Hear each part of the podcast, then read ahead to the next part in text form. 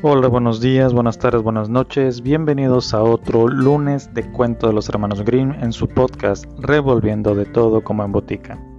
Esta semana Juan se casa.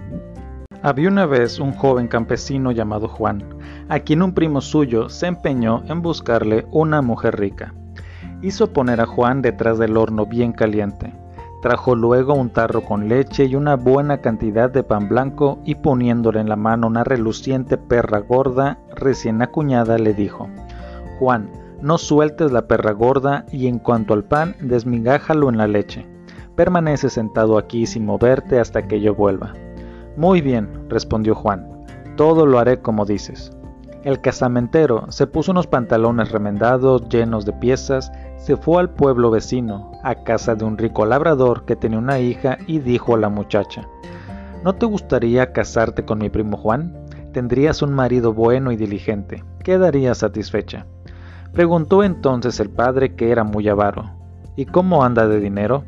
¿Tienes su pan que desmigajar?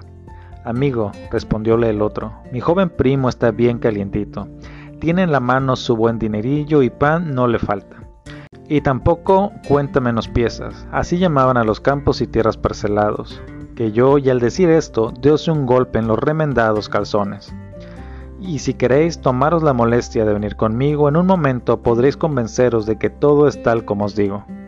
El viejo avaro no quiso perderse tan buena oportunidad y dijo, siendo así, nada tengo en contra del matrimonio Celebróse la boda el día señalado y cuando la desposada quiso salir a ver las propiedades de su marido, empezó Juan quitándose el traje dominguero y poniéndose la blusa remendada, pues dijo, podría estropearme el vestido nuevo. Y se fueron los dos a la campiña, y cada vez que en el camino se veía dibujarse una viña o parcelarse campos o prados, Juan lo señalaba con el dedo mientras con la otra mano se daba un golpe en una de las piezas, grande o pequeña, con que estaba remendada su blusa y decía, Esta pieza es mía, tesoro, mírala, significando que la mujer debía mirar no al campo, sino a su vestido que era suyo. ¿Estuviste tú también en la boda?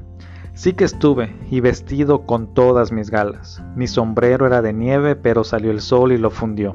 Mi traje era de telaraña, pero pasé entre unos espinos que me lo rompieron. Mis zapatos eran de cristal, pero al dar contra una piedra hicieron clink y se partieron en dos. Ese fue el cuento de esta semana, acompáñenme en la siguiente y recuerden que si me siguen en Spotify no duden en dejarme sus comentarios. Hasta la próxima semana.